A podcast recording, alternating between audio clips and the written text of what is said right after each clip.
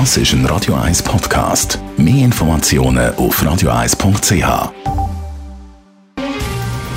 Der Finanztag auf Radio 1. Verstehen, was Menschen und den Markt bewegt. In Zusammenarbeit mit der Zürcher Privatbank Merki Baumann. www.merkibaumann.ch der Gerard Biasco bei uns im Studio, der Anlagechef der Privatbank Merki Baumann. Schauen wir mal auf Großbritannien zum Boris Johnson und den ganzen Brexit-Gespräch. Wie laufen die Handelsgespräche zwischen Großbritannien und der EU?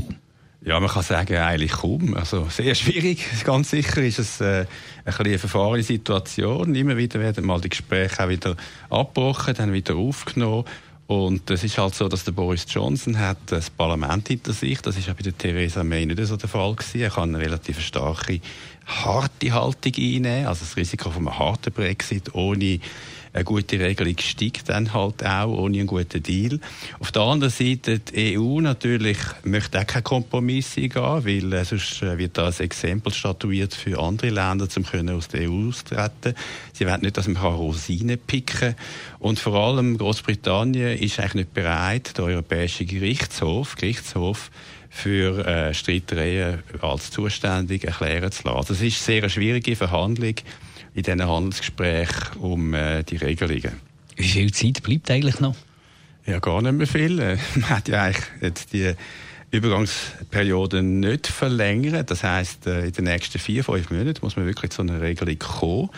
Äh, Im Dezember äh, ist dann der letzte Moment und eigentlich sollte man ja das dann unterschriftreif haben. Das heißt, es sollte äh, ein, zwei Monate vorher parat sein, dass das ratifiziert werden kann von dem Parlament. Es bleibt sehr wenig Zeit. Was sind die Risiken und Konklusionen?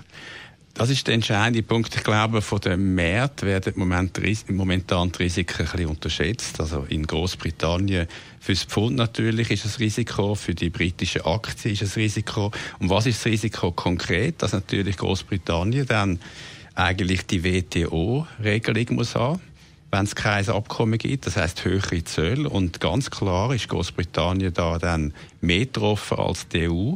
Weil die Exporte von äh, Großbritannien, die in die EU gehen, sind ungefähr siebenmal so wichtig für Großbritannien wie die Exporte die nach Großbritannien gehen, wichtig sind für die EU. Die EU hat natürlich ganz andere Handelspartner, China und Amerika in erster Linie, die da viel wichtiger sind. Also Großbritannien kann mehr verlieren. Es besteht das Risiko für britische Aktien und für das britische Pfund und von dort her ist die Konklusion bei uns klar. Wir ziehen andere europäische Aktien vor, Eurozone-Aktien und Schweizer Aktien. Danke Gerard Biasco, der Anlagechef der Privatbank Merki Baumann. Der Finanztag gibt es auch als Podcast auf radioeis.ch. Präsentiert von der Zürcher Privatbank Merki Baumann. www.merkibaumann.ch